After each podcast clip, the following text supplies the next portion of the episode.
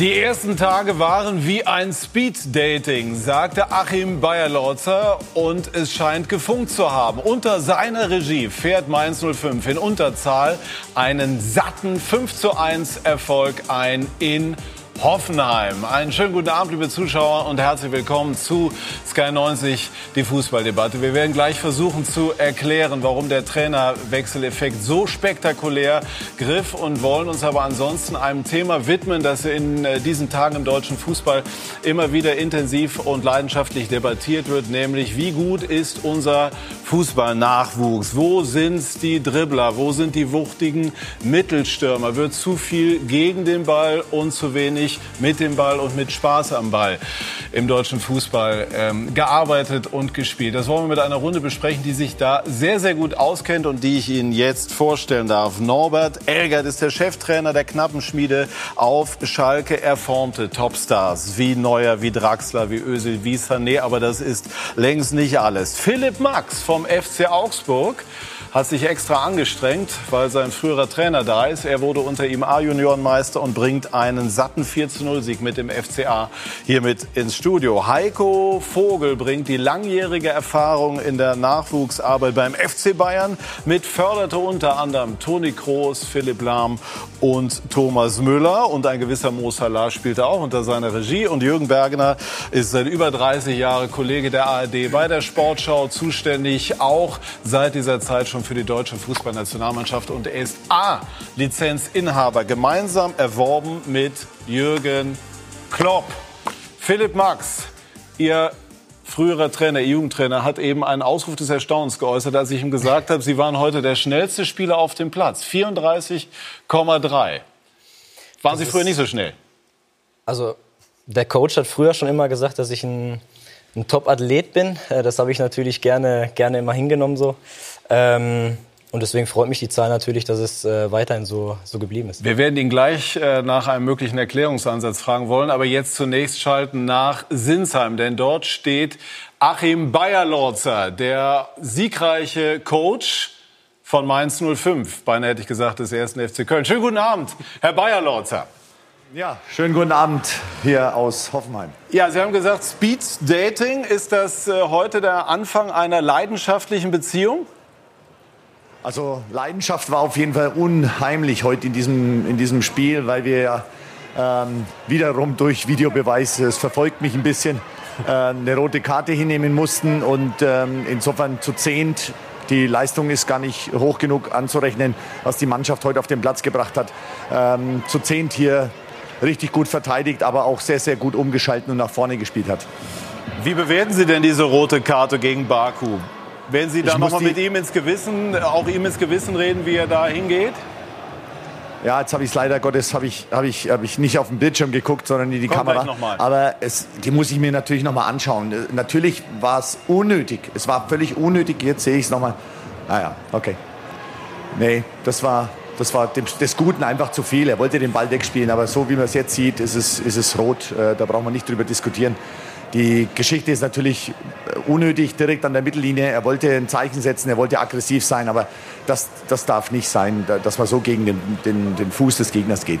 Also insofern rote Karte völlig korrekt, aber nichtsdestotrotz äh, großes Lob an die Mannschaft, wie sie das gemacht hat. Und genau diese Leidenschaft, die hat die Mannschaft. Und äh, ich muss da auch die Arbeit von, von Sandro äh, loben, weil ähm, ich darf jetzt hier stehen und, und darf dieses, dieses Spiel jetzt auch kommentieren.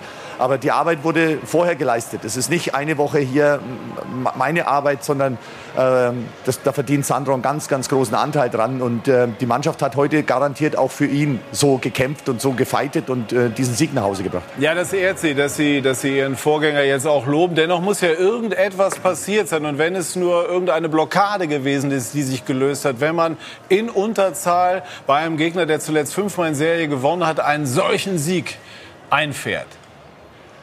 Ja, aber Sie, Sie, Sie wissen das ja. Und äh, ich bin ja der Leidensgenosse von Sandro, weil es sind Momente, Momente, die man nutzt und Momente, die man eben nicht nutzt. Und wenn wir uns anschauen, wie wir heute das 2-0 geschossen haben, da kommt eine scharfe Flanke rein und der, der, der Gegner Hoffenheim macht ein Eigentor. Dann ist das schon dieses Matchglück, von dem man oft spricht als Trainer und manchmal hat man es und manchmal hat man es nicht.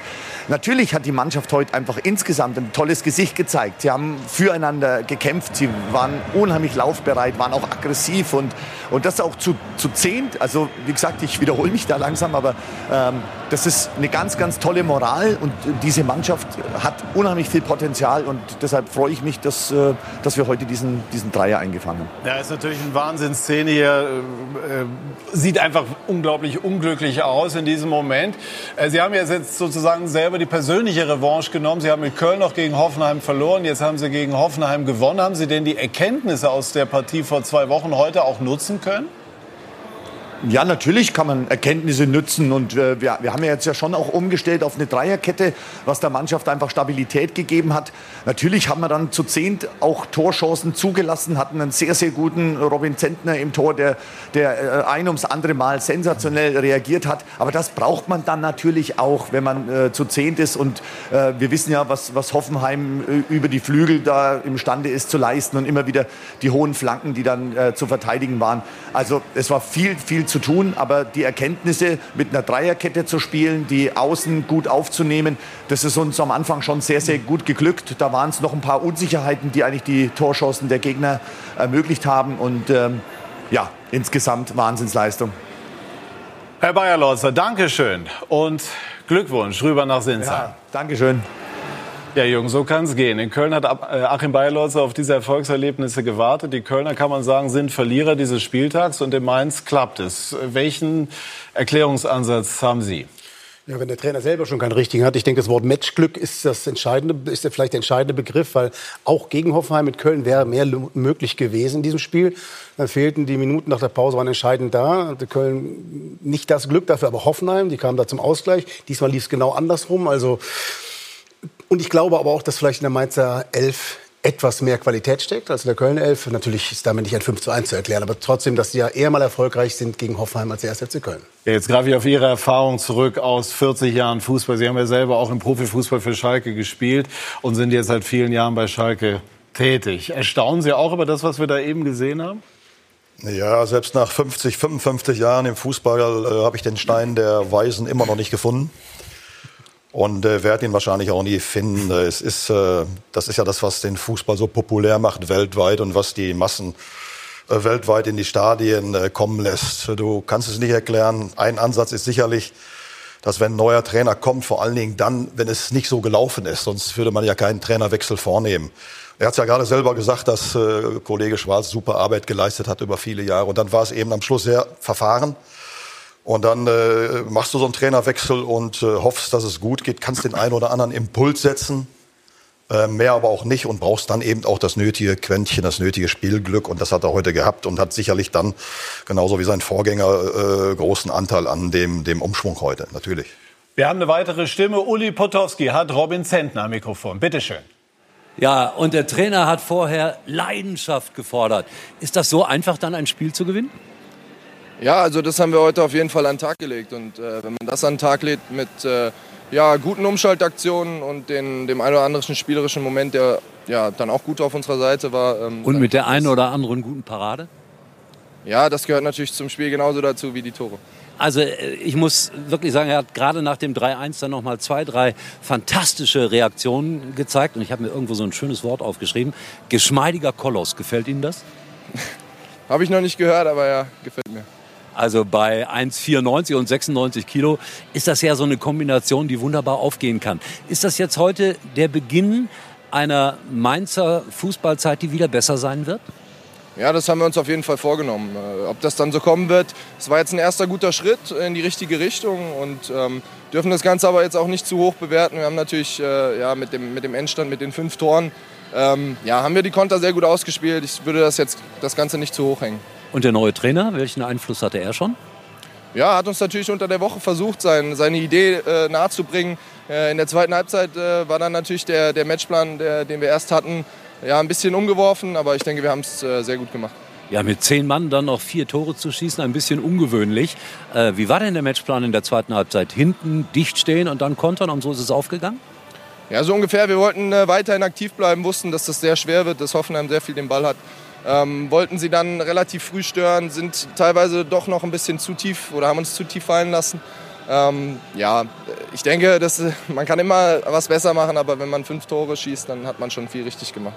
Der geschmeidige Koloss bleibt sachlich und bescheiden. Dankeschön, gute Rückfahrt nach Mainz. Danke, und damit wieder zurück zu euch.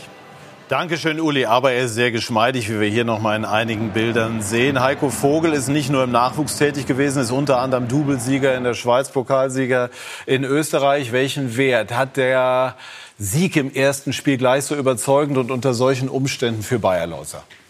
Ja, ich, ähm, kann nicht besser laufen. Das ist eine Mannschaft, die vor kurzem noch 8 zu 0 verloren hat in Leipzig. Das bleibt in den Köpfen. Und jetzt ein 5-1 überzeugender Sieg bei Hoffenheim gibt Auftrieb für die kommenden Aufgaben. Wir wollen heute sprechen ausführlich über das Thema Nachwuchs und äh, Jugendarbeit. Werden Spieler wie Messi, wie Ronaldo oder aus deutscher Sicht zuletzt Groß, Schweinsteiger geboren oder kann man die tatsächlich ausbilden? Die werden erstmal geboren, definitiv. ja. also, nein, äh, neben der wahren Geburt äh, werden sie auch geboren. Ich denke, dass das außergewöhnliche äh, Fußballer sind mit außergewöhnlichem Talent. Und äh, das sind Ausnahmetalente, wie der Begriff schon sagt. Äh, die gibt es nicht wie Sand am Meer. Sie haben Toni Kroos selber früh schon gesehen. Wie war das? Einfach zu, zu erkennen. Der war einfach besser als alles, was da drumherum gelaufen ist. Ja, also es, es geht, glaube ich, auch nicht darum zu, zu erkennen, ein außergewöhnliches Talent. Ich denke, dass das jeder sieht. Ähm, es geht vielleicht eher darum, die, die Größenordnung richtig einzuschätzen. Und da waren wir uns relativ sicher, dass Toni eine große Karriere hat, vor sich hat. Wie ist das aus Ihrer Sicht, Herr Eggert? Also was bringen diese Stars, die es später wirklich dann zu großen Erfolgen auch schaffen, mit? Ist es Talent in erster Linie oder ist es viel mehr? Also ich bin da schon bei Heiko, dass diese Supertalente natürlich schon von vornherein unglaublich viel mitgebracht haben. Aber sie sind auch nicht als Fußballer auf die Welt gekommen. Da stecken dann schon wirklich, äh, da gab es ja mal eine große Untersuchung von äh, Malcolm Gladwell, äh, dass du baust, dass du, wenn du in irgendwas Spitze werden willst, dass du da circa zehn Jahre oder 10.000 Stunden für brauchst, um in irgendeiner, im Klavierspielen oder Fußballspielen Spitze zu werden. Und diese 10.000 Stunden, die haben die sicherlich auf ganz hohem Niveau absolviert. Also die haben ganz viel Fußball gespielt, die hatten unglaublich viele Ballkontakte, und das ist auch ein äh, kleiner Ansatz von vielen, äh, was uns vielleicht in Deutschland so ein bisschen abgeht. Es wird ja hier immer wieder von Bolzplatz-Mentalität gesprochen. Die gibt's ja nicht mehr, die Bolzplätze. Wie kriegen wir die wieder in die Vereine rein? Aber vor allen Dingen, wie kommen unsere Spieler wieder bis zu einem bestimmten Alter auf diese circa zehn Jahre oder 10.000 Stunden? Ja. wenn ich Jungs in der A-Jugend habe, 17, 18, 19 Jahre, dann kommen die vielleicht auf 5.000 Stunden. Und deswegen gibt es natürlich verständlicherweise Defizite im technischen Bereich, aber auch im taktischen Bereich, im, im Bereich Spielintelligenz und Spielverständnis. Mhm. Haben Sie bei Philipp Max äh, damals schon erkannt, was aus ihm werden kann, nämlich ein zumindest gestandener Bundesligaspieler? Also ich habe noch nie zu denjenigen gehört, die äh, Karrieren äh, prognostiziert haben. Äh, das, das traue ich mir heute noch nicht zu. Aber was bei Philipp zu erkennen war, war eben eine herausragende Athletik, Schnelligkeit, Schnellkraft, ein ganz wichtiger Faktor. Äh, er konnte damals schon sehr gut mit dem Ball umgehen, äh, hatte damals schon äh, einen richtig guten linken Fuß, Pass, Schuss, Flanke. Aber vor allen Dingen hatte er eins, den Willen, sich permanent zu verbessern. Und äh, Talent, betone ich immer wieder, stellt dich in die Tür zum Profifußball, aber erst Einstellung, Anstrengungsbereitschaft, Wille, Durchhaltevermögen bringen dich durch diese Tür. Das, damit will ich sagen, dass du vor allen Dingen ein Talent brauchst, dein Talent zu nutzen, dass du ein Talent brauchst, Widerstände und Hindernisse zu überwinden. Und das hat er gemacht. Wir haben vorhin Namen genannt, die auf der Zielgerade ihrer Karrieren sind. Groß, Messi, Ronaldo. Aber es gibt auch ein aktuelles Beispiel. Ich habe ihn selber oft erleben dürfen, der immer dann auch ein Jahr höher spielte, aber auch dann, ich kenne die Stundenzahl nicht genau, war intensiv trainierte, immer auf dem höchsten Bereich ackerte. Das war Kai Havertz. Das ist auch so ein Beispiel. Du sehen konntest, das ist ein Ausnahmespieler. Schon mit 15, 16 bin ich das erste Mal gesehen, später erst recht natürlich, dann war es noch deutlicher zu sehen. Und der hat auch immer nur gearbeitet, gearbeitet, trainiert, trainiert. Das bedeutet also, er hat sein außergewöhnliches Talent geformt, genau wie andere Leute, die nur Talent haben, die mit genauso viel Arbeit natürlich dann nicht so gut werden wie Harvard, aber auf ihr Level eben auf das Höchstmögliche bringen, was ihr Körper und ihre äh, Möglichkeiten bringen können. Wie wichtig, ja? Jedes Talent entfaltet sich nur durch Betätigung. Ja. Wie wichtig ist der Trainer? Hätten Sie Ihren Weg bis hierhin gemacht, wenn es Norbert Elgert nicht gegeben hätte beispielsweise? Oder Trainer auch wie Heiko Vogel, den Sie auch in der Jugend hatten?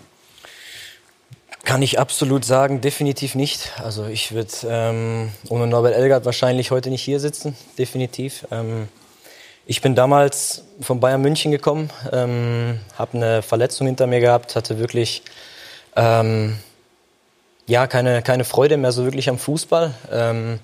Mein Vater hat mir dann von Martin von, Max, genau, früherer Bundesliga-Torschützenkönig, hat mir von der Möglichkeit erzählt, dass ich ähm, auf Schalke mal ein Probetraining machen darf ähm, unterm Coach.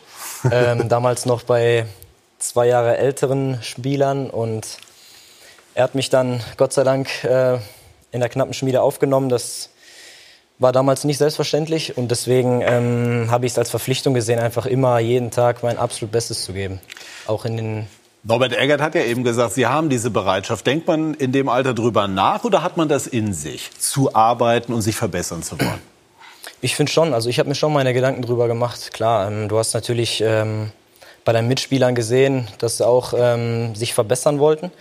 Aber ich wollte das immer noch ein bisschen, bisschen mehr versuchen. Ich wollte, ich wusste, dass ich nicht diese Ausnahme oder nicht dieses Ausnahmetalent war, wie jetzt vielleicht andere Spieler. Ähm, aber ich hatte einfach ein Ziel und das war die Fußball-Bundesliga. Und das wollte ich einfach mit aller Macht erreichen, egal ob auf Schalke oder woanders. Und das ist mir Gott sei Dank mit ganz, ganz großer Hilfe vom Coach auch dann letzten Endes gelungen. Vergleicht man sich mit den anderen, mit den anderen Spielern? Also in meiner Anfangszeit schon. Ähm, am Ende habe ich dann schon versucht, schon an den Sachen zu arbeiten, die, die ich besser machen muss und auch besser machen kann. Ähm, ich habe auch auf verschiedenen Positionen gespielt, habe versucht, immer schnell mich zu adaptieren, schnell zu lernen, ähm, habe auch begriffen, dass Fußball oder habe Fußball, das Fußballspielen anders wahrgenommen und begriffen, als es vielleicht ähm, in einer jüngeren Zeit war. Ähm, und das war für mich einfach eine unglaubliche Ausbildung, die ich äh, auf gar keinen Fall missen will. Das haben wir vorher nicht abgesprochen. Ne? Das also, hat er jetzt von sich aus gesagt. Also. Aber es, ist, äh, es, freut mich natürlich, dass Philipp das so sieht und so sagt. Aber letztendlich äh, gibt es natürlich dann äh, viele, viele, die unterstützt haben, die geholfen haben. Vor allen Dingen das, das großartige Elternhaus von Philipp, viele Trainer genau, vor. Äh, viel interessanter fand ich von Philipp, dass er sagt, man kann es auch verhindern. Ne? Äh, Inwiefern? Weil Philipp hat ja gesagt, äh, bei Bayern München äh, kam eine Verletzung dazu und dann äh, fehlt die Freude. Und wenn die Freude fehlt, wird es, glaube ich, ganz schwer. Ja? Und äh, dass Philipp ein Talent hat, das haben wir auch relativ früh erkannt. Und äh, deswegen haben wir uns auch bemüht, dass er äh, zum richtigen Münchner Verein kommt. Kleine Spitze gegen 60. Werden die anders sehen? Ich bin der Moderator nur einmal kurz eingeschoben. Nein, und ähm, es geht, es geht auch, glaube ich, auch zu verhindern, weil Talent, es ist ja ausreichend Talent da, hat der Philipp äh, eindrucksvoll jetzt auch bewiesen. Aber man kann es auch verhindern. Auch das ist möglich. Einmal noch die Aktualität, gleich setzen wir das fort. Uli Potowski hat äh, den Trainer der Hoffenheimer am Apparat, äh, am Mikrofon. Ja, auch am Apparat. äh, sechs Pflichtspiele gewonnen. Dann heute 1 zu 5. Nach der roten Karte dachten wir alle, jetzt kommt Hoffenheim raus und wird das Spiel drehen. Warum war das nicht möglich? Ja, einfach, äh, wir haben es mit Ball einfach nicht gut gemacht, sag mal. Die zweite Halbzeit, äh, erste Halbzeit war sowieso auch nicht gut. Äh, trotzdem haben wir ein paar gute Chancen gehabt. Torhüter von der Gegner hat sehr gut gespielt heute.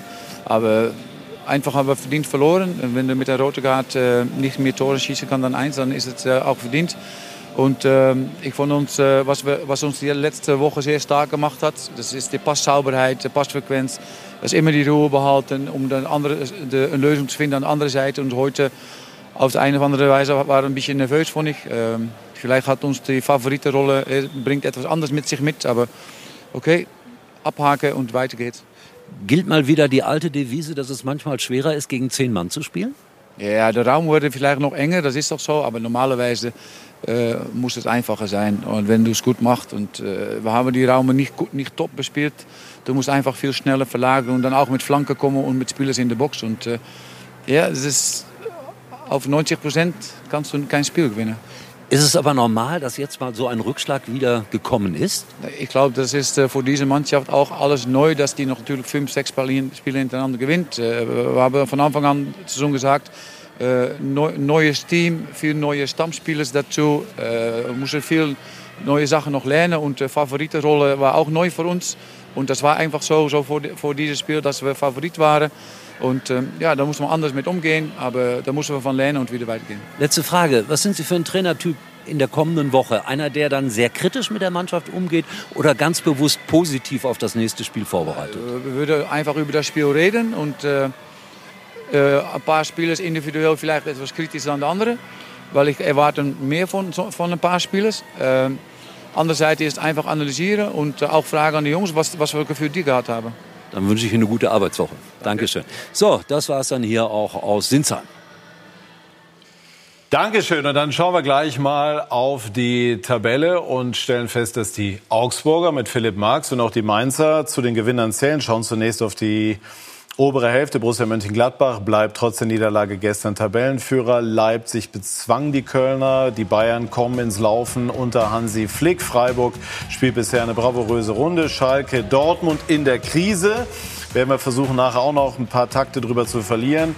Mainz springt auf 13, Augsburg auf 12 und äh, Philipp Max, mit dem wir eben schon kurz gesprochen haben, wo er das alles gelernt hat, hat heute gezeigt, was er drauf hat. Äh, ein Tor, eine Vorlage, schauen wir drauf. Alles nur, weil der frühere Trainer im Studio ist und Sie ihm beweisen wollten, was aus ihm geworden ist? Ich habe es mir auf jeden Fall dann äh, danach gedacht, dass es, glaube ich, ähm, keine schlechte Voraussetzung ist äh, für das Gespräch heute Abend, dass, ich, äh, dass der Ball mal ganz gut durchgeflutscht ist. Ja. Ja, und auch äh, sehr, sehr gute Werte im Übrigen. Also Torvorlage, Topspeed habe ich schon erwähnt. Eben klang ein Zweifel durch oder war, gehört er immer schon zu den nee, das, das, das, war eher ein Flachs. Also der Philipp hat schon vom, vom Naturell her, außer von der Genetik her, schon, schon sehr gute Schnelligkeits- und Schnellkraftanlagen. Ja. Was bedeutet dieser Erfolg jetzt? Also ähm, Augsburg macht einen stabileren Eindruck in den vergangenen Wochen. Jetzt veredelt er das Ganze auch mit Siegen. Ja, ich glaube, wir wussten um die Situation vorm Spiel. Wir haben eine große Möglichkeit gehabt, heute direkt ähm, drei Clubs hinter uns zu lassen mit, mit einem Sieg. Ähm, das war das, das absolute Primärziel heute, Hertha zu Hause zu schlagen. Wir haben die Spiele davor zu Hause auch gute Ansätze gezeigt, finde ich. Äh, gegen Schalke zu Hause auch ein richtig gutes Heimspiel gemacht, was wir leider kurz vor Schluss dann auch verloren haben. Ähm, aber wir standen halt einfach in der Pflicht, unseren Zuschauern auch gegenüber, da ja, wieder einfach alles, alles in die Waagschale zu werfen, was den FCA auszeichnet. Und ich finde, ähm, in den letzten zwei Spielen konnten wir es Gott sei Dank mit Ergebnissen ummünzen und ähm, auch zwei ganz wichtige Siege einfahren. Gab zuletzt so ein bisschen Unruhe beim FCA. Gregoritsch war jetzt suspendiert, ich glaube bis Dienstag, hatte Abwanderungsgedanken geäußert. Hinteregger gab es ja auch jetzt äh, im, im Sommer beziehungsweise ähm, im September. Ähm, Sie wollten im Sommer auch weg, sind geblieben. Also inwieweit spielen diese Faktoren aktuell so auch in die Stimmung in der Mannschaft mit rein? Also ich würde lügen, wenn es kein Thema war vorm Spiel, aber es war kein großes Thema. Also wir sind schon professionell genug, um mit der Situation umzugehen. Ähm, wie Sie es ja gerade schon angesprochen haben, war es nicht das, nicht das erste Mal. Und wir sind ähm, oder waren alle so fokussiert auf dieses Spiel, weil wie gesagt, wir wussten, was heute auf dem Spiel steht, was wir für eine, Größe, äh, für eine große Chance haben. Und ja, von der Vereinsebene wurde alles gesagt. Ähm, Und Sie bleiben auch erstmal. Genau. genau. Ähm, nee, das ist gerade überhaupt gar nicht, gar nicht wichtig. Ähm, wie gesagt, ich habe meinen Fokus voll beim Hier und Jetzt, bei jedem nächsten oder beim nächsten Spiel. Jetzt nächste Woche Köln ist wieder das nächste ganz wichtige Spiel für uns. Ähm, und da sind meine Gedanken absolut gerade. Ja, bei Hertha BSC, ja, kann man, das kann man schon Krise nennen. Äh, der Manager wollte sich bei uns nach dem Spiel nicht äußern. Michael Preetz auch zur Situation äh, des Trainers. Wenn sich da etwas tun sollte, würden wir sie natürlich auf den Stand bringen. Ansonsten werden wir uns gleich ganz ausführlich der Situation im Nachwuchs des deutschen Fußballs widmen. Bei Sky 90 die Fußballdebatte.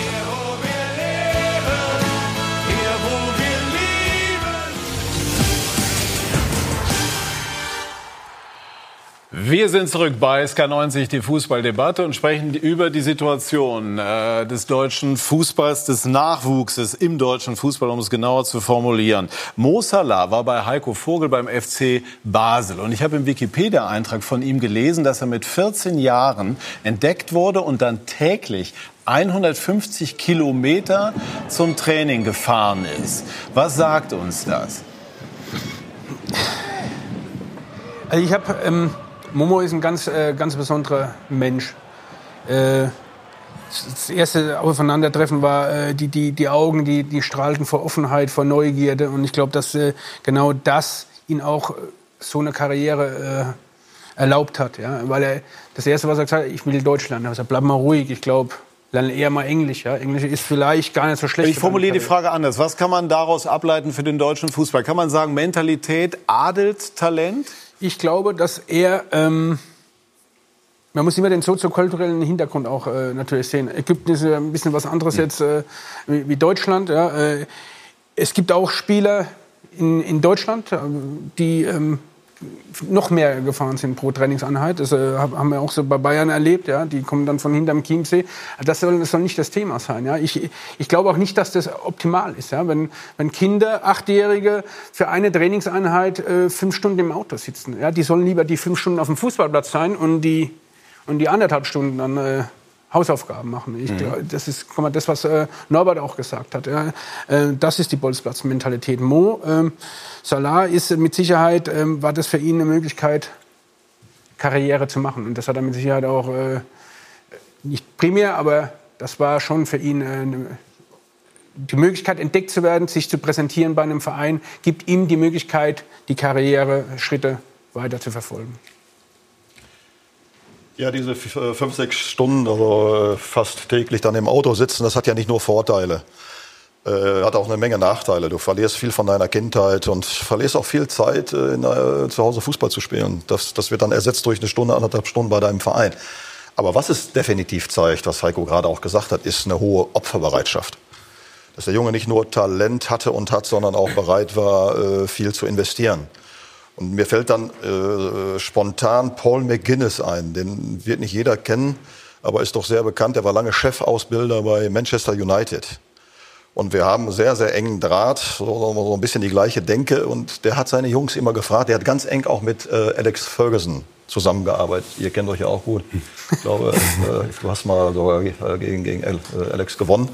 Worauf ich hinaus will, der hat seine Jungs immer gefragt äh, große Talente natürlich alles. Was bist du bereit? Welche Opfer wärst du bereit zu bringen, wenn ich dir jetzt sagen würde, bei deinem Talent und hoher Opferbereitschaft kannst du es ganz weit bringen du könntest, ob das jetzt ein wichtiges Ziel ist, muss jeder für sich entscheiden, oder könntest mit 30, 35 mit deinem Hobby, mit deiner Berufung für immer ausgesorgt haben. Welches Opfer wärst du bereit zu bringen? Und das zeigt so Mo Salah natürlich dann äh, mit so einer Bereitschaft dann äh, sowas auf sich zu nehmen. Jürgen, Sie haben ja auch eigene Erfahrungen. Ihr Sohn hat, das kann man ja ruhig mal sagen, auch bei Viktoria Köln im, im Leistungsbereich gespielt. Ähm, wie ist Ihre Einschätzung zur, zu der aktuellen Situation im deutschen Nachwuchs? Wird da, wie oft gesagt wird, zu viel Wert auf System, zu wenig auf Individualität gelegt? Zunächst mal auch Stunden im Auto verbracht, ein paar Jahre lang immer, immer wieder. Aber es hat sich letztlich natürlich auch gelohnt, weil man, man dem eigenen Kind dadurch auch die Freude und eben auch die Basis bieten kann, dass er so sein Talent da zumindest versuchen kann. Ist es denn immer Freude oder steckt schon viel Nein, Druck dahinter? Also das da, wo ich herkomme in Köln, wo man dann rüberfahren muss, rechtsrheinig jeden Nachmittag im Berufsverkehr Stau. Nee, aber ich meine jetzt auch Freude für den, für den Sohn, oder? Ja, es, man muss schon sagen, äh, auch in Verbindung mit, mit äh, Gymnasium ist es schon eine Menge Aufwand. Allein die Fahrerei, dann bist du ja auch nicht da und fängst sofort an zu trainieren. Du hast Vorbesprechungen mit dem Trainer, es wird mal vielleicht eine Taktikunterricht gemacht, dann erst die ein, anderthalb, zwei Stunden Training, danach nochmal äh, medizinische Abteilung, noch eine kurze Nachbesprechung, wieder zurückfahren. Du bist eigentlich täglich von 4 Uhr nachmittags bis 10, halb elf unterwegs. Und wo ist Tag. dann der Platz für eine individuell auch persönliche Entwicklung? Und deswegen sage ich System, die Profitrainer wird mir recht geben. Ich finde schon, dass noch vermehrt auf Individualität geachtet werden muss. Und das ist natürlich im Bereich äh, des Trainers, beziehungsweise wie der Verein ausgerichtet ist. Bei Schalke oder auch bei, bei Nabri, der aus England kam, sind, glaube ich, andere Sachen gemacht worden als bei vielen anderen Jugendlichen, wie wir es bislang gesehen haben. Äh, und der Wille, der schon angesprochen ist, muss natürlich da sein. Aber was ich dazu noch unbedingt hinzufügen würde, was dann auch die Individualität fördern kann, finde ich, unfassbar viele Einzelgespräche mit den Jugendlichen und den Kindern. Die kommen ja in einen Bereich rein, das ja, boah, damit musst du erst mal umgehen können, mit, diesem, mit, mit, diesem, mit dieser Beanspruchung. Und da immer wieder reden, reden, reden, auch Verantwortung übertragen. Also das habe ich mitbekommen. Wer da die richtige Ansprache findet, ist ja jedes Kind ist auch unterschiedlich, jeder Jugendliche ist eine andere Persönlichkeit. Wenn du da Zugang findest, ich glaube, dann bist du auch in der Lage, noch mal diesen Willen, wenn er nicht 100 Prozent da ist, noch weiter einzukitzeln, vielleicht auch die Stärken noch weiter rauszuholen. Ich glaube, der Umgang mit den Jugendlichen, auch wenn es im Hochleistungsbereich ist, der verbale Umgang ist, glaube ich, für mich äh, eine der wichtigsten Komponenten. Ja, ich bin da zu 100 Prozent dabei. Wenn, wenn so jung ganz früh in ein Leistungszentrum kommen, sagen wir mal als E, D, C jugendlich ist, sehr früh. Dann müssen die sich ja einmal in der Schule für die nächste äh, Klasse qualifizieren, versetzt werden. Und sie müssen im Fußball äh, es schaffen, in die nächste Mannschaft übernommen zu werden. Und umso wichtiger ist es, dann Spaß und Spielfreude in den Vordergrund zu stellen. Dass man da immer wieder Druck nimmt, ganz viel mit ihnen spricht, ganz viel mit ihnen redet, immer wieder betont, dass, die, dass der Spaß und die Freude am Fußball größer sein müssen als, die, als der individuell äh, empfundene Druck. Ich, ich formuliere es auch mal so. Ja, ich glaube, was ganz entscheidend äh, ist, ähm, wir alle, die wir hier sitzen und mit Fußball zu tun haben, haben das nicht gemacht, weil wir irgendwie Geld damit verdienen wollten, sondern weil die Faszination, dem, gegen den Ball zu treten, hat uns beim Fußball eben sein lassen. Und genau das ist, glaube ich, das, was möglichst lange zentraler Baustein sein soll in der, in der, in der Ausbildung. Das, äh, das Fußballspielen ist, ist faszinierend. Es gibt nichts Schöneres. Wann war, wie war das bei Ihnen? Also haben Sie eine Zeit lang bis 14, 15 das Ganze nur als Spiel wahrgenommen und ist das irgendwann gekippt im Hinblick auf, ich will das unbedingt und ich habe ein Ziel oder war das durchgehend vor allem Freude und Spaß? Bei mir war es immer, immer Freude und Spaß. Ich habe diesen Sport oder liebe ihn heute noch. Ähm, ist für mich die schönste Nebensache der Welt. Ähm, immer noch ich Nebensache. Un unfassbar, ich habe unfassbar, unfassbar viel Spaß, jeden Tag äh, zum Training zu fahren. Ähm, und wenn ich das nochmal so aufgreifen darf, was jetzt gerade gesagt wurde, ähm, ich habe selten daran gedacht, dass es ob, oder ob es irgendwann zum Profifußball reicht. Klar, du hast durch meinen Vater, natürlich war ich früher im Stadion mit mhm. dabei, durfte immer dabei sein, durfte zuschauen, habe mir früher schon immer Notizbücher geschrieben, die Aufstellungen, wer spielt, wer spielt wo. Aber für mich war es natürlich immer ein Traum, Bundesliga zu spielen, aber ich habe es einfach immer getan, weil ich unfassbar viel Freude daran hatte. Und einen anderen Anreiz gab es da für mich eigentlich nie. Und wenn ich das mit der, mit der Schule nochmal aufgreifen darf auch, ähm, ich hatte, oder wenn ich heute mit meiner Frau darüber spreche oder mit einem Freundeskreis, die jetzt nichts mit dem Fußball zu tun haben, fragen sie mich natürlich dann auch, und wie war es bei dir in der Jugend? Äh, was hast, was hast du den ganzen Tag so getrieben? Mhm. Wir waren mal da unterwegs, haben das gemacht, mhm. sind mit dem Fahrrad da lang gefahren. Für mich gab es eigentlich immer nur, ähm, ich bin zur Schule gegangen, ich habe Fußball gespielt und am Wochenende gab es ein Turnier oder ein Spiel. Aber mhm. ich kann jetzt sagen, mir hat nie irgendwas gefehlt, sondern ich habe das unfassbar gerne gemacht. Bin auch meinen Eltern und meinen Großeltern und meiner ganzen Familie unglaublich dankbar, dass sie mhm. mich ob es in München war oder später dann auch bei Schalke, ähm, von A nach B gefahren haben. Und ja, es war einfach eine, eine wunderschöne Zeit. Ähm, wie gesagt, da möchte ich auch gar nichts gar missen und bin unglaublich dankbar für die ganzen Erfahrungen das Ganze hat sich auch ein bisschen verschoben, der Zeitrahmen. Wenn man überlegt, 1978 kam Lothar Matthäus, wurde, glaube ich, als 18-jähriger Profi, das war ein Hammer, 18-jähriger Profi, mhm. unfassbar. 79, glaube ich. 78, 79 erkannte. Muss man sich mal vorstellen. Das wurde Profi, war ein echtes Gesprächsthema. Inzwischen ist es so, dass Ich wusste es nur, weil ich Jupp Heynckes vor kurzem darauf also, mal angesprochen habe. Und Jupp Heynckes war damals noch höchstpersönlich als Scout in Herzogenaurach. Das war damals, müsste man sich mal vorstellen, dass äh, heute Jürgen Klopp irgendwo noch persönlich auf dem Dorf scouten geht. Vielleicht macht das, ich weiß es nicht. Aber so ist es, dass man, das muss man ja auch mal bedenken. Das war eine Ausnahmesituation. Heute ist es fast schon gängig, dass mhm. zahlreiche 17-, 18-Jährige einen Profivertrag unterschreiben. Früher war es 2021. Ich habe vorhin in Berlin noch mal gängig, gefragt. ja, aber ich finde es nicht gut. Ja, Nein, ich, glaub, ich, ich, ich glaube, dass, dass viele Fußballer ja. da eben genau an dieser Schwelle und das ist wirklich, das, das, das ist die genau, größte Schwelle, die es gibt. Ich sage, das ist das, genau das ist ja sicher als Problem. Was als Problem ist auf jeden Fall Veränderung, mit der man sich beschäftigen muss, dass die Jungs noch früher Profis werden. Das heißt, noch intensiver vorher auch gearbeitet aber Fußballplatz, auch wenn es Spaß gemacht hat. Trotzdem, sie müssen ja auch eine Persönlichkeit entwickeln. Sie müssen ja auch in irgendeiner Form geführt werden. Das sind ja immer noch junge Menschen, woher sollen die es wissen? In allen Bereichen. Äh, ich finde, da müssen sie unterstützt werden, neben dem eigenen Willen, den sie mitbringen. Ich glaube, dann kannst du diese Schwelle, die deutlich früher jetzt liegt, erfolgreich überschreiten. Jürgen Müller hat die Situation im deutschen Fußballnachwuchs ganz genau analysiert. Es klingt so wundervoll. Talente, ausgebildet in der Heimatregion, die zu Superstars werden. Norbert Elgert hat es immer wieder geschafft mit der Schalker Knappenschmiede. Seine ehemaligen Schützlinge schwärmen von ihm. Namentlich muss man da Norbert Elgert erwähnen, der wirklich einer der Besten der Welt ist in diesem Jahrgang. Das Problem? Selbstgemachte Stars sind absolute Ausnahmen. Am mangelnden Invest der Bundesliga-Clubs liegt es nicht. 70 Millionen ließen sich die Bayern ihren Nachwuchscampus kosten. Der Auftrag an die Mitarbeiter klar formuliert. der nächste Schritt muss natürlich sein, dass wir die nächsten Jahre aus den Mannschaften äh, Spitzenkräfte rausholen, die dann irgendwann in der Lage sind, in der ersten Mannschaft des FC Bayern mitzuhalten. Doch solche Pläne sind schwer umsetzbar. In Leipzig steht die Akademie seit vier Jahren. Richtig geschafft hat es bisher noch keiner. Das Problem? In der Phase zwischen 18 und 20 Jahren ist der Durchlass zum Profibereich ein Nadelöhr. Selbst für Juniorennationalspieler. U21-Coach Stefan Kunz klagte erst vor wenigen Tagen. Bei uns sind es nur noch neun Jungs, die überhaupt zum Kader eines Erstligisten zählen.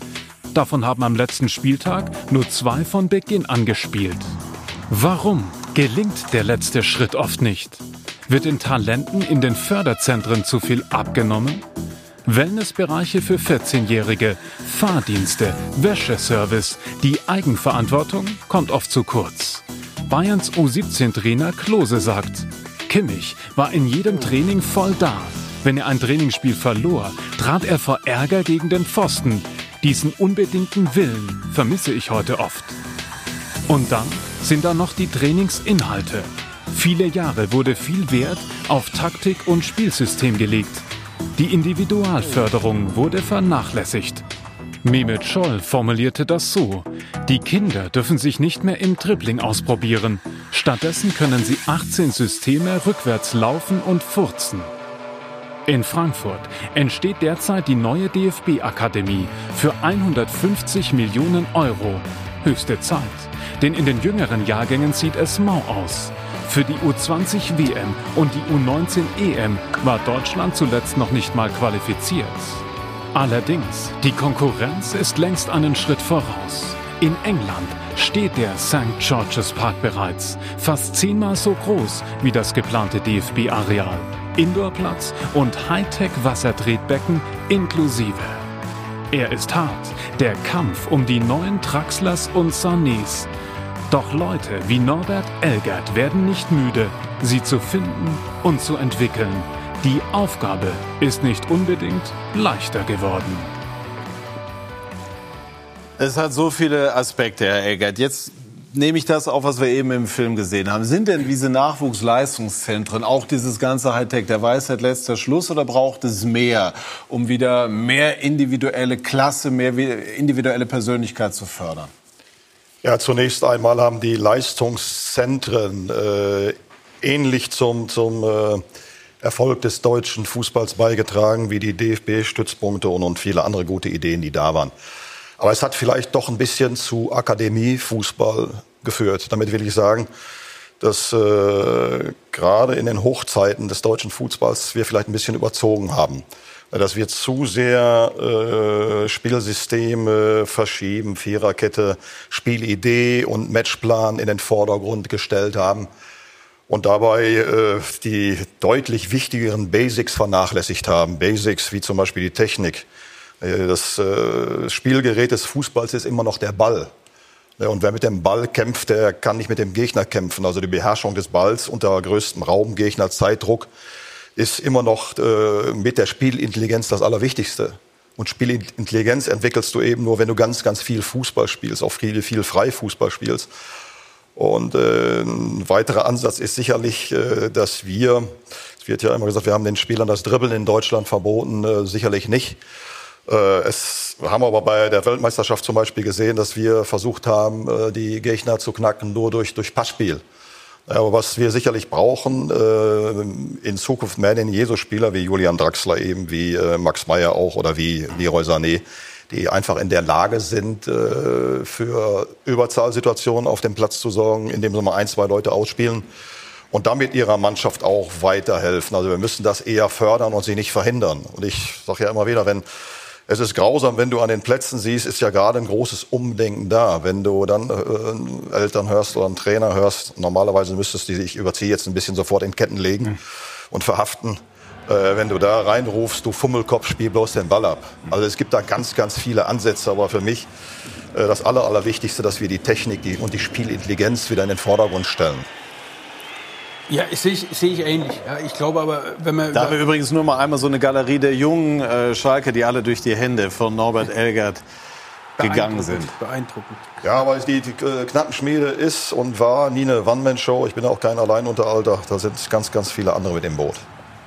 Nein, aber ich glaube, dass wir über, vielleicht über das Trainerbild sprechen müssen. Ja? Mehmet hat es ja äh, richtig formuliert, ja, ähm, auch, auch er hat jedenfalls plakativ formuliert. Äh, eindeutig, ja. ja. Und ich glaube, die Message ist, ist, ist folgende, ja. Ich glaube, da, wenn der Trainer sich auch im Jugendbereich darüber in, äh, identifiziert und, und äh, dass er sagt, ich kann meiner Mannschaft fünf verschiedene Systeme äh, spielen lassen, das ist, ist von keiner Relevanz. Ja.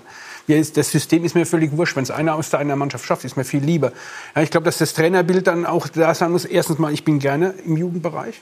Ich, hab, ich habe das Gefühl, dass viele Jugendtrainer eigentlich den Jugendbereich sehr schnell verlassen müssen. Also sind, setzen sie Sprungbrett, ja. Sie setzen sich ja, sie wollen sich in Szene setzen und wenn ich mich als Jugendtrainer in Szene setze, vernachlässige ich einen ganzen Kader, der es verdient hat, dass man alles investiert. Darf ich einmal dazwischen fragen? Wird bei Schalke, werden Sie eher daran gemessen, ob Sie Titel holen? Ich glaube, Sie sind dreimal deutscher A-Juniorenmeister oder daran, dass Sie Spieler nach oben bringen?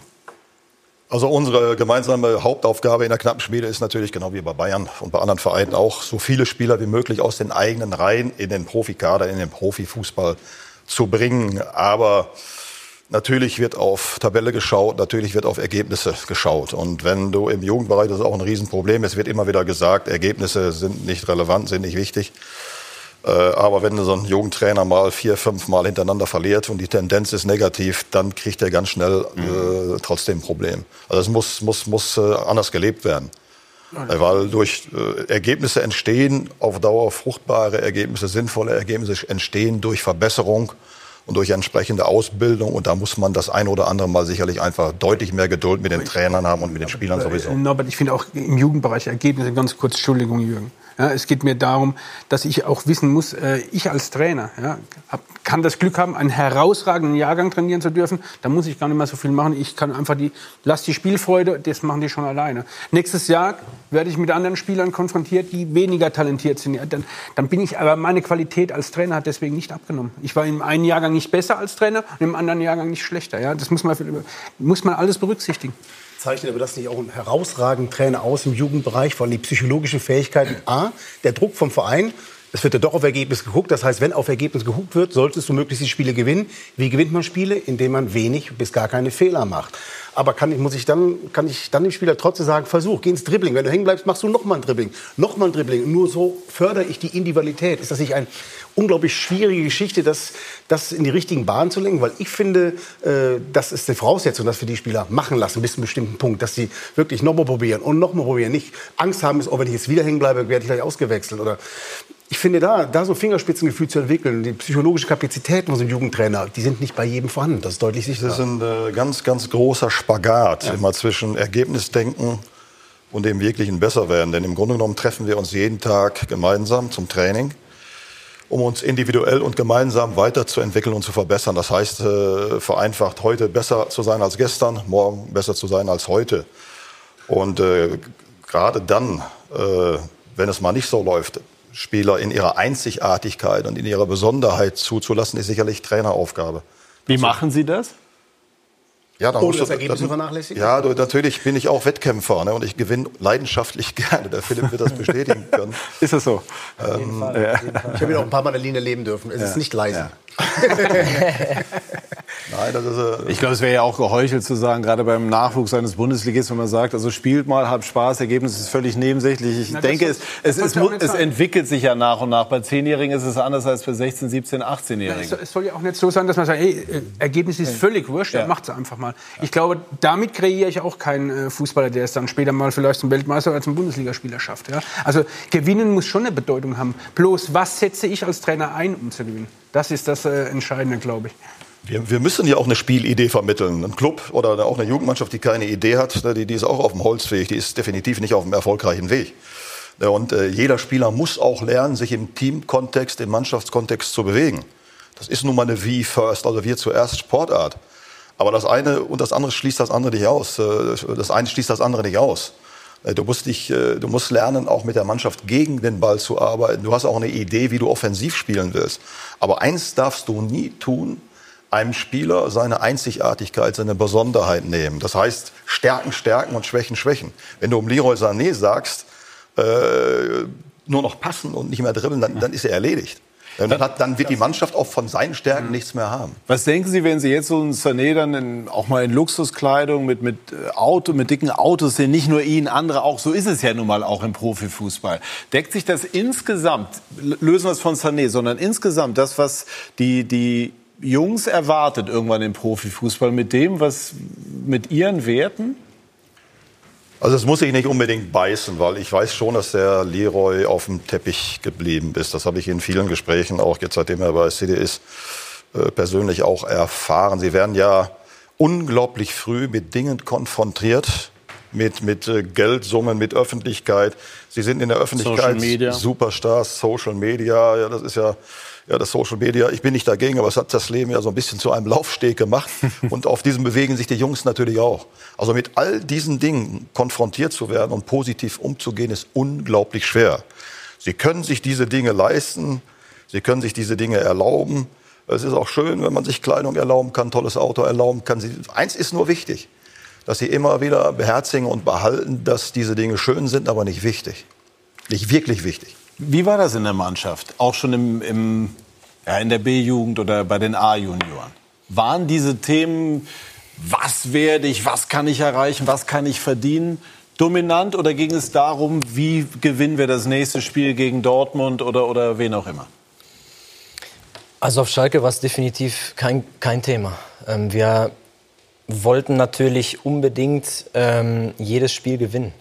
Ähm, natürlich haben wir immer alles in die Waagschale geworfen, hatten auch ähm, immer einen klaren Plan, was zu tun ist, um die Gegner zu schlagen. Hatten auch immer Einzelkönner dabei, die super im Dribbling waren zum Beispiel.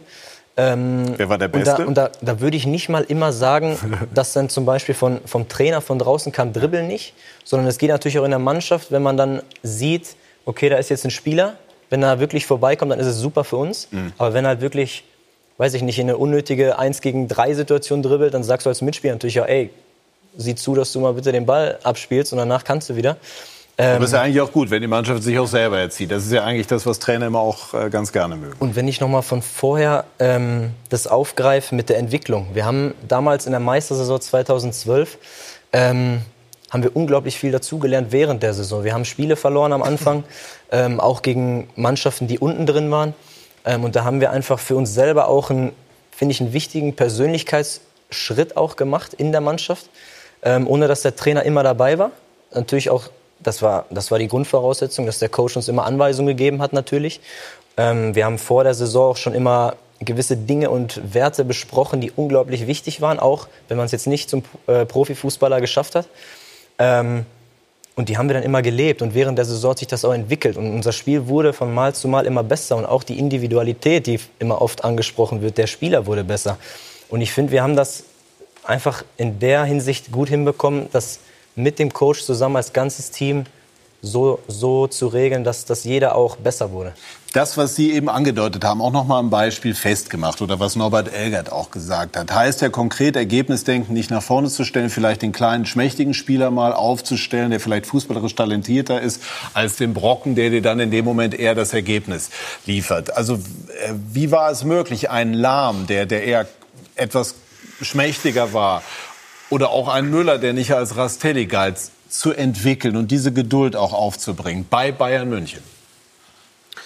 Ja, wir haben damals, äh, ich glaube, es, die Zeiten haben sich auch geändert. Jetzt äh, kommen die Trainer und sagen, ich brauche einen Linksverteidiger, ich brauche noch einen Innenverteidiger, ich brauche noch einen tollen Stürmer. Äh, wir haben halt das genommen, was da war. Ja? Und ich glaube, das ist kein Nachteil gewesen, weil wir haben nicht elf Superstars gehabt, wir haben vielleicht nur zwei, drei gehabt. An die haben wir bedingungslos geglaubt. Das ist, glaube ich, auch sehr wichtig, dass man, äh, dass die Spieler auch dieses, äh, diesen Glaube spüren und äh, diesen Glauben zu spüren, heißt auch Fehler verzeihen und auf der anderen Seite auch ermutigen und zum Beispiel auch einen Philipp Lahm, versuchen ins Dribbling zu gehen.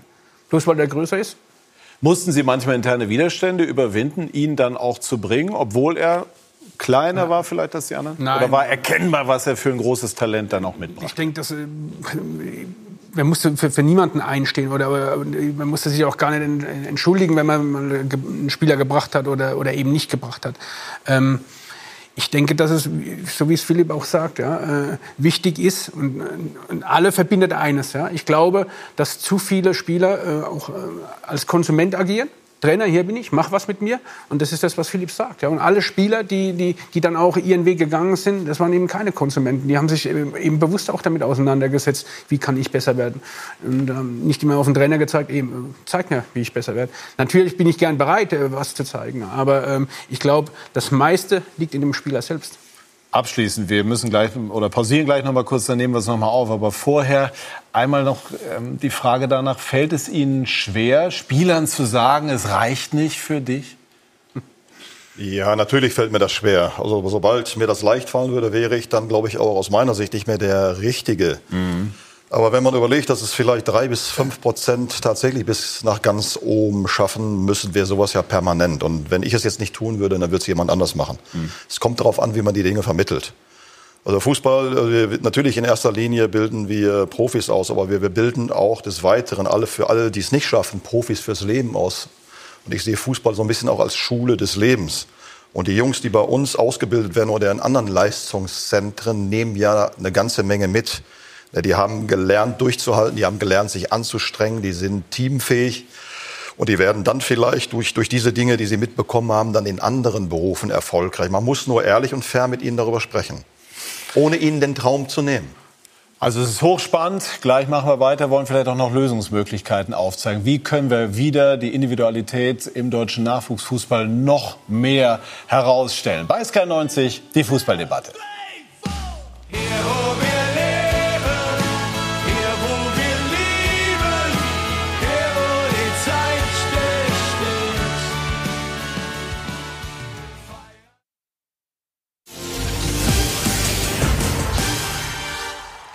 Wir sind zurück bei SK90, die Fußballdebatte und reden engagiert über den Nachwuchs im deutschen Fußball. Und Sie können auf einem dieser Plätze auch sitzen am 22.12.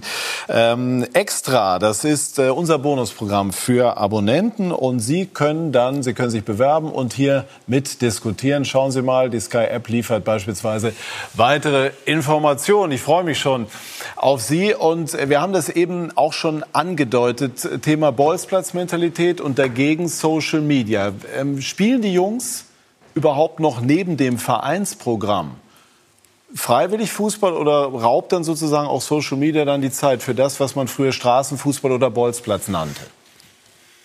Äh, also ich bin jetzt nicht grundsätzlich gegen die, die modernen Medien, Facebook. Sie sind halt so einfach auch da. Social ne? Media, Klar. wobei ich immer wieder betone, deutlich äh, mehr für Face-to-Face -face zu sein als für Facebook, aber bin ich dagegen. Aber wir bewegen uns heute in einer anderen Zeit. Und das Wichtigste für uns Coaches, für uns Trainer ist es, dass wir unsere Spieler verstehen und mögen. Die sind, die Jungs, die sind genauso in Ordnung, äh, sind nicht besser, schlechter, als das bei uns früher war.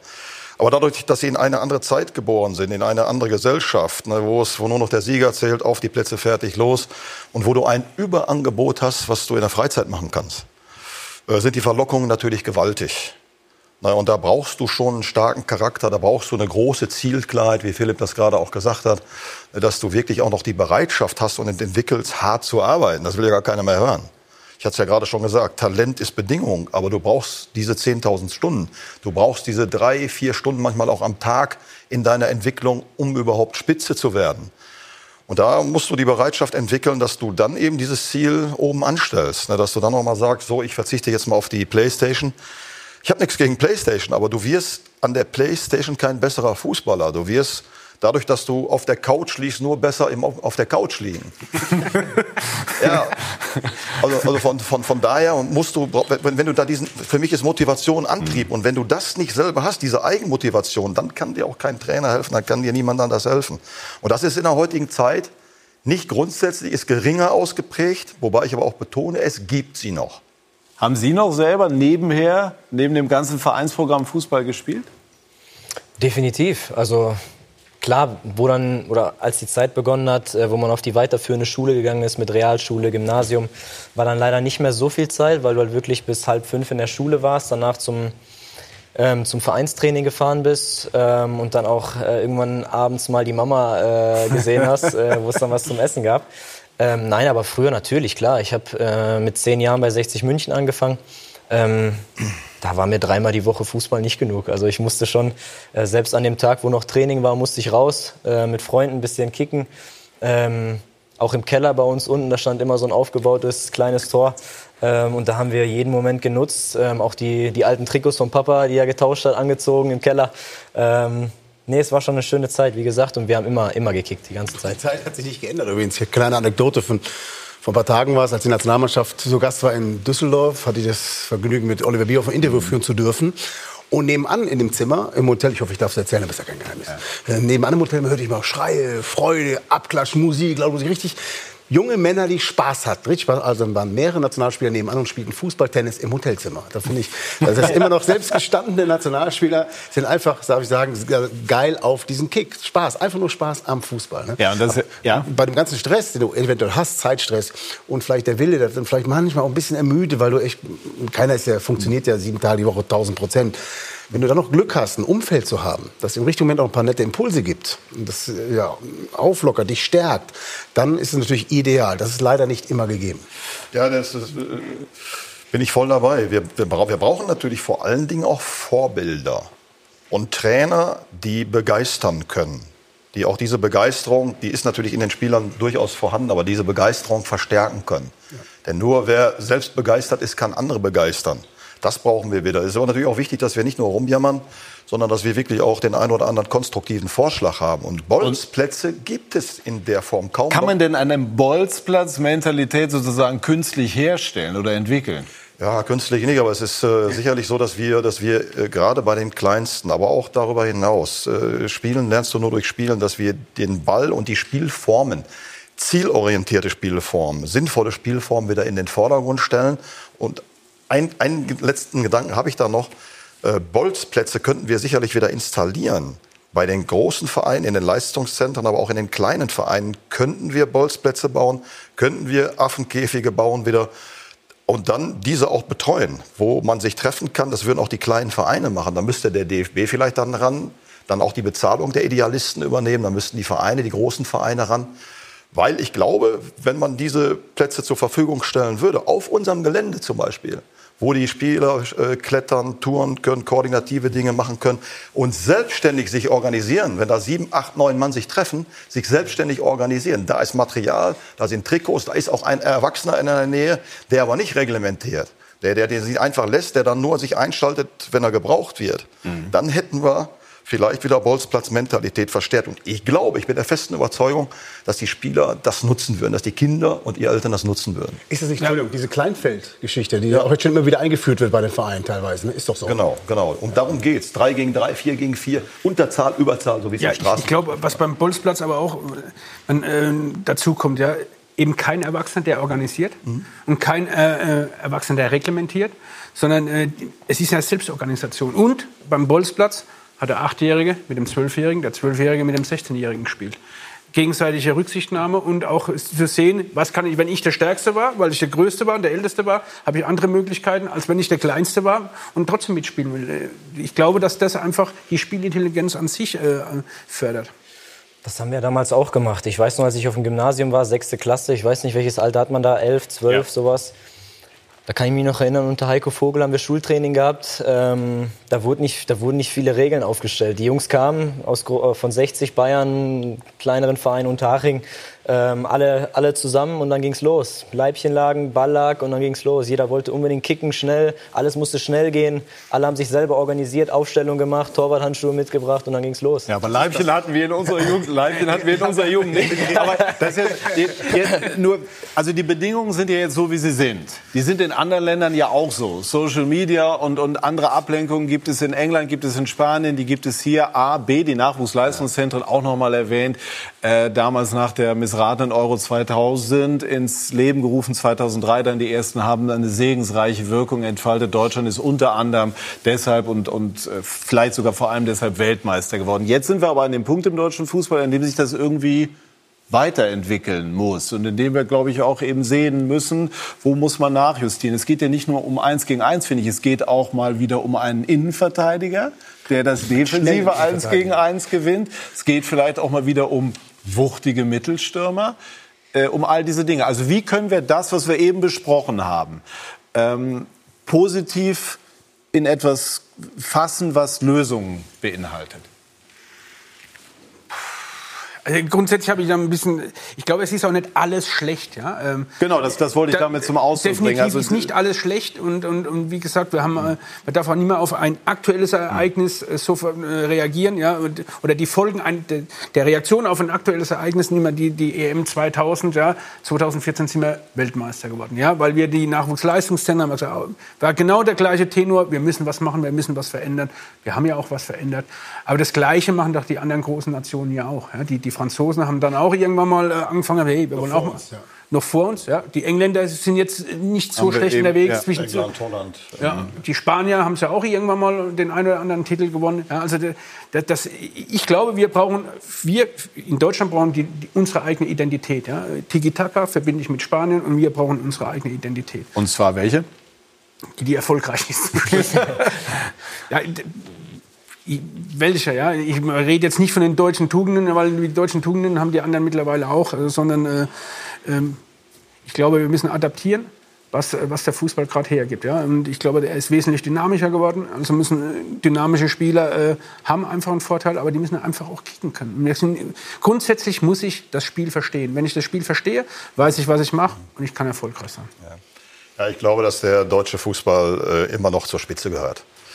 Vielleicht im, im, im Profibereich hat, haben, wir uns noch ein bisschen die aktuell die, die Engländer, Franzosen, mhm. äh, Spanier und dann kommt Belgien, äh, Brasilien, aber da sind wir auf einer Stufe. Und im Jugendbereich sind wir auch immer noch gut. Da hat uns äh, der ein oder andere Verband überholt, aber das hat auch was mal mit Jahrgängen zu tun. Aber ich bin, so, bin da selber Heiko auch. Ähm, ein ganz wichtiger Ansatz aufgrund meiner Erfahrung ist, dass wir uns deutlich mehr, ich hatte es ja vorhin schon mal angedeutet, wieder auf die Basics fokussieren müssen. Das hört sich dann immer so banal an, ist es aber nicht.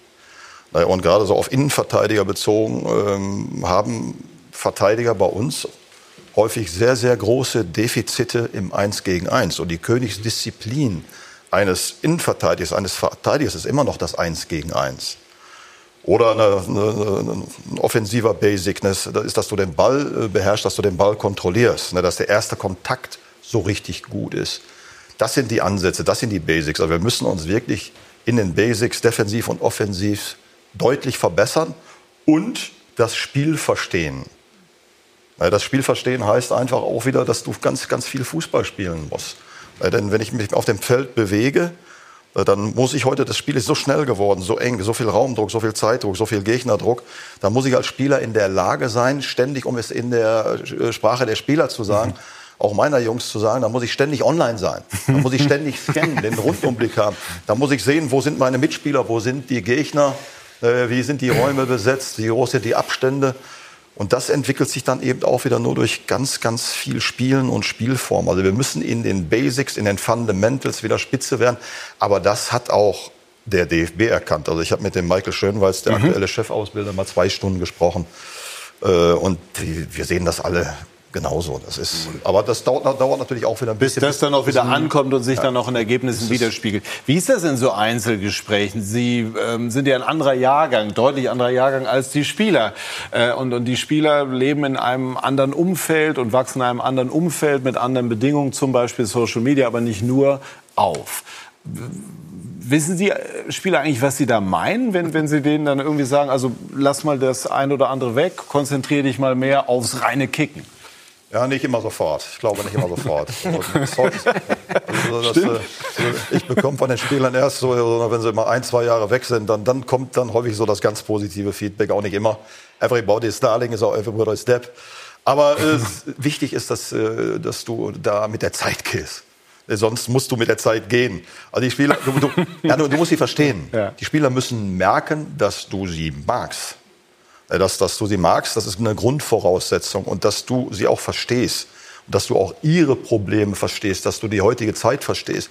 Also du hast dann keine Chance mehr, wenn du dann hingehst. Früher war alles viel besser, war es ja nicht. Wir hatten früher andere Probleme. Also von daher ist es wichtig, dass du als Trainer, vor allen Dingen als Ausbilder noch mehr, ne, dass du, dass du viel Einfühlungsvermögen, dass du Empathie hast. Aber natürlich auch äh, bei allem Spaß, bei aller Freude sehr, sehr viel von ihnen verlangst. Ne, dass, du, dass da vor allen Dingen von mir wird immer gesagt, ich wäre ein harter Trainer. Das ist totaler Quatsch. Meine Frau sagt, stimmt. ähm, Ganz kurz, was sagt der frühere Spieler? ähm, Nein, also ich glaube, in dem Moment, wo man ist, in der, in der Jugend, ähm, ist es schon manchmal hart, natürlich äh, gewisse Sachen zu hören, aber die absolut richtig sind. Du verstehst es in dem Moment nicht so wirklich, aber irgendwann ein paar Tage später es kommt, sich kommt, irgendwas fest. Kommst, kommst dann, kommst dann ja. an äh, und dann weißt du auch, dass du daran, dass du an dieser Sache wirklich arbeiten musst. Und es ist halt wie gesagt, ähm, oder es, ich hatte immer das Gefühl, dass der, dass der Trainer einfach wollte, dass ich, dass ich ein besserer mhm. Spieler werde. Und das, und das ist natürlich auch mit 18, 19, 17, 18, 19 Jahren nicht so leicht immer zu verstehen. Wie gesagt, wenn du manchmal dann, ähm, zum Beispiel als ich neu kam mit der Verletzung etc., hatte ich einfach nicht die Voraussetzungen, 90 Minuten Vollgas geben zu können. Und es wurde natürlich aber so verpackt, dass ich in mir was gespürt habe, wo ich sagen will, ich will das aber können. Ich will 90 Minuten spielen, auch wenn es im ersten mhm. Moment vielleicht vor einer Mannschaft oder vor den Spielern, wenn es einem da unangenehm ist. Ähm, aber tief in deinem Inneren weißt du, dass es so ist. Und dann war es bei mir zumindest so, ich habe einen Antrieb bekommen, ich habe das, das Laufen, wie man immer so schön im Fußball sagt, das war, habe ich mich nicht wohlgefühlt oder macht mir keinen Spaß, aber das, das habe ich einfach so als Aufgabe gesehen, weil ich wusste, wenn ich das kann, dann bin ich konkurrenzfähig und dann kann ich auch besser werden. Dann kann ich mich wieder auf was anderes konzentrieren. Dann mhm. kommt die Technik, dann kommt das, das Positionsspiel, alles, was ihr heute die Grundlage ist, um überhaupt mitspielen zu können. Ganz kurz, Jürgen, aber ist der Trainer in der Phase 15, 16, 17 fast die wichtigste Bezugsperson neben den Eltern im Leben? Definitiv, würde ich schon sagen. Ähm, klar, ich habe ein super Verhältnis zu meinen Eltern. Natürlich, bei mir ist es nochmal, glaube ich, eine besondere Konstellation, dadurch, dass mein Vater Profi war. Der hat mhm. sie aber immer rausgehalten. Also es war mhm. nie so, der hat nie irgendwie gesagt, du musst das jetzt so und so machen. Das ist auch weil, eine Kunst, ne? das ist auch äh, du musst die das hohe jetzt, Schule. Du musst das jetzt so und so machen, weil ich das so sehe. Mhm. Der hat gesagt, nee, du hast da mit Norbert Elger zum Beispiel, jetzt wenn ich die U19 mhm. immer aufgreifen darf, einen super Trainer an deiner Seite, ähm, ähm, auf, auf den du hören kannst, musst und wo du auch hundertprozentig besser wirst. Und ich habe das natürlich dann selber, auch wenn du abends nach Hause kommst, hast auch keine große Lust mehr, da irgendwie äh, mit deinem Papa über Fußball zu philosophieren. Deswegen war ich immer ganz froh, ähm, dass ich äh, beim Training immer super Ratschläge bekomme. Interessant, das war, deine Ausgangsfrage war ja, äh, wie in die Zukunft blicken, wie können wir was verändern, dass wir eben auch mit der wuchtigen Mittelstürmer bekommen, einen schnellen Innenverteidiger, die sehen ist. Letztlich geht es ja nur um eine Person, um den Trainer. Letztlich ist der Trainer, Nachwuchsleistungszentrum hin oder her, der Trainer hat eine so hohe Verantwortung, was das angeht.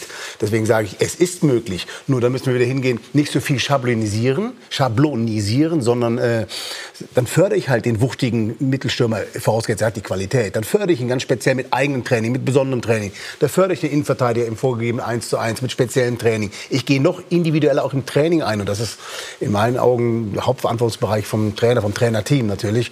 Und dann ist das, glaube ich, auch möglich, dass wir da wieder mehr Möglichkeiten haben, egal ob offensiv oder defensiv. Wie sehen Sie das als Vater? Ähm, ist vielleicht auch ein Ansatz, nicht alles so früh zu zentralisieren? Ich weiß, wir sprechen Dinge dagegen. Das Training ist dann weniger professionell und so weiter und auch die Qualität der Mitspieler. Auf der anderen Seite kannst du vielleicht in dem Verein auf dem Dorf, bis du 13, 14 bist, genau diese Form der Individualität noch anders ausleben? Äh, glaube ich nicht oder nicht immer oder nicht oft so, will ich formulieren, weil ich glaube, dass einfach die Trainer im Nachwuchsleistungszentrum, die auch ein, die Trainerlizenz gemacht haben, einfach besser ausgebildet sind, noch mehr Möglichkeiten haben, was eine Wissensschatz angeht. Und ich glaube, auf der Basis dann auch eine bessere Ausbildung möglich ist. Äh, ich glaube schon, dass bei dem entsprechenden Talent irgendwann schon der Sprung kommen muss. Und es ist ja Norbert wird es bestätigen, in den letzten 20 Jahren so gewesen, dass es möglichst noch früher kommen muss. Unserem Sohn haben sie gesagt, am besten mit sechs, sieben Jahren schon eine ordentliche fundierte Ausbildung, sonst hängst du nachher hinterher, wenn du Pech hast. Mhm. Also deswegen glaube ich, um die Frage zu beantworten, muss schon Glück haben, wenn es auf dem, in Anführungsstrichen, Dorf so klappen sollte. Wenn ich kurz einhaken darf, ich glaube nicht, dass der wichtigste äh, Mann diesbezüglich der Trainer sein soll. Das, der wichtigste soll immer der Spieler bleiben. Weil es kann eigentlich auch nicht sein, wenn, äh, wenn, du das, wenn das Alibi, den falschen Trainer zu haben, ein Top-Talent verhindert. Weil äh, es gehört auch dazu, es, gibt, es ist einfach bei zwischenmenschlichen Beziehungen, beim einen klappt es besser, beim anderen klappt es äh, weniger gut. Ja? Aber grundsätzlich ist der, im Zentrum steht für mich immer der Spieler. Aber ohne Trainer geht es nicht. Ja, aber ohne Spieler noch viel weniger. Also ich glaube, es geht für mich auch darum, also Ausbildung meine ich. Ausbildung ja. betreibt ja der Trainer. Und ja, aber Spieler doch, nimmt die Ausbildung an und versucht sich zu verbessern aber, dadurch. Ja, aber der Spieler, der muss auch vielleicht auch mal, vielleicht ist auch manchmal der Trainer der, äh, der Widerstand. Ja, und äh, ich glaube, wenn es was bringt.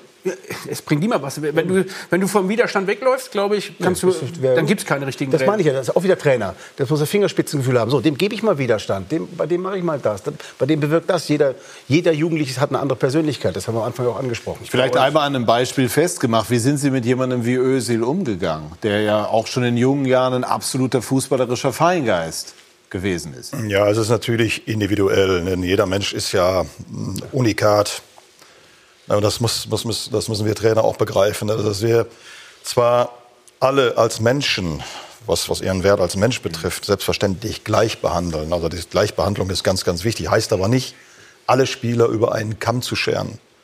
Gleichbehandlung heißt eigentlich eher für mich, jedem, jedem das zu geben, was er braucht. Und weil eben jeder einzigartig ist, ist das auch bei jedem anders. Mhm. Und wie war es bei Özil? Ja, Mesut äh, eigentlich schon, schon äh, sehr introvertiert, aber durchaus äh, selbstbewusst. Äh, war sich seiner Fähigkeiten durchaus bewusst, technisch. Und, und äh, das war damals natürlich schon zu erkennen. Äh, viel Potenzial, hohe Spielintelligenz. Ne, und und äh, von, von daher äh, musste man mit ihm sicherlich anders umgehen als, als jetzt mit, mit einem Spieler aus Benne Hövedes oder so weiter. Das war eher der, der auch von der Mentalität kam. Mesut hatte auch eine gute Mentalität, aber eben andere Stärken. Und ich bin immer dafür, dass wir in erster Linie, das betrifft ja dann auch die Zukunft, ne, wenn du Innenverteidiger ausbilden willst oder, oder, oder Mittelstürmer, dass du die Spieler in ihren, zunächst mal in ihren Stärken stärken musst.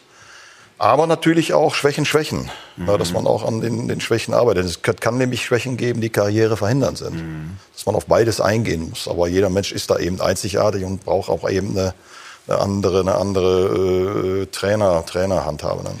Könnte es sinnvoll sein, Hermann Hummels äh, hat das beispielsweise gesagt, der sich in diesem Bereich auch sehr, sehr gut auskennt, dass man zwei Trainerausbildungen sozusagen fast parallel anbietet. Eine für den Bereich des späteren Profitrainers und die andere für den Bereich des auch ambitionierten Jugendtrainers, weil eben bestimmte Parameter anders sind? Die Idee hat er mir auch mal.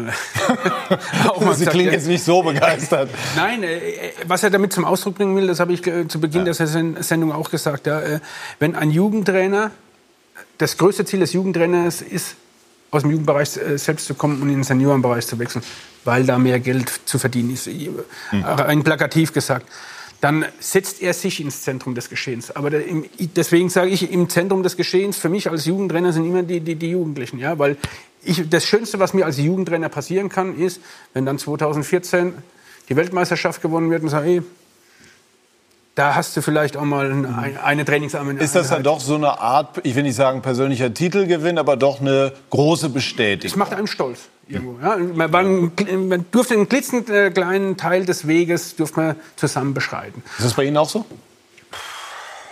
Ja, äh, müsste ich, müsste ich auch. Naja, neuer ja. Höfe des Ösi ja.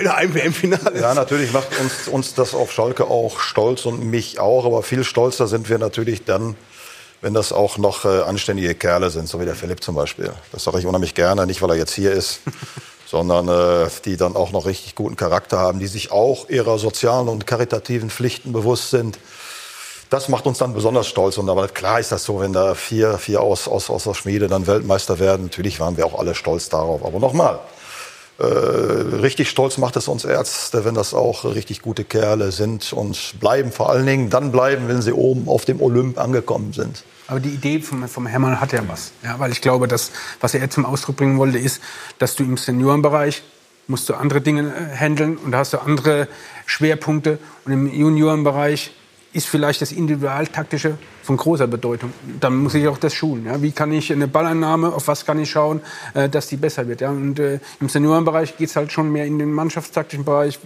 Systeme und so weiter und so fort. Also äh, Sinn machen würde es, ob, ob es aber durchführbar ist. Hat es Sie jemals gereizt, Profitrainer also Profitrainer sind Sie, aber Trainer im Herrenbereich zu sein? Ja, ich war ja schon mal für eine Schwangerschaft, cool, ne? also neun Monate Assistenztrainer, ja. damals bei Frank Neubart. Und äh, es war für mich eine ganz, ganz wichtige Erfahrung, äh, da auch mal reinzuschnuppern. Aber persönlich für mich äh, habe ich immer mehr Sinn empfunden, äh, auszubilden, jungen Menschen dabei zu helfen, äh, Ziele, Wünsche, Träume zu verwirklichen, ein bisschen dabei zu helfen. Äh, das hat mich schon immer äh, sehr, sehr stark gereizt. Vielleicht auch äh, ein paar soziale Spuren zu hinterlassen. Ähm, aber nochmal zu, zu der Frage von vorhin, Wichtigkeit der Trainer. Natürlich sind Ausbilder und Trainer unglaublich wichtig. Lehrer sind wichtig, dass du in, zum richtigen Zeitpunkt auch sehr, sehr gute Lehrer und Ausbilder hast. Nichtsdestotrotz ist es immer noch ein Spielerspiel. Dann bin ich bin, bin bei dir, bin auch bei dir.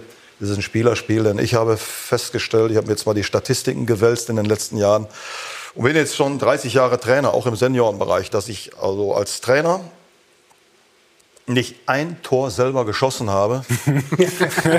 ich habe nicht mal eine Vorlage gegeben.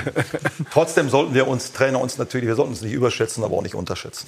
Das alles und viel mehr haben Sie übrigens auch ähm, aufgeschrieben in Ihrem Buch. Gib alles, nur nie auf. Also die Lektüre empfehle ich. War eine wahnsinnig spannende äh, Runde. Man hätte das jetzt noch stundenlang fortführen können. Sie werden später bestimmt dann mal Trainer im Nachwuchsbereich, wenn Ihre Karriere in 10, 12 Jahren dann irgendwann mal sich dem Ende entgegenneigt? Also würde ich auf jeden Fall nicht ausschließen. Ja. Schön, dass Sie auch da waren. Direkt nach dem Spiel ist auch keine Selbstverständlichkeit. Dankeschön. Danke, meine Herren. Ihnen, liebe Zuschauer, vielen Dank für Ihr Interesse. Einen Schönen Abend noch. Machen Sie es gut. Tschüss und auf Wiedersehen. Two, three,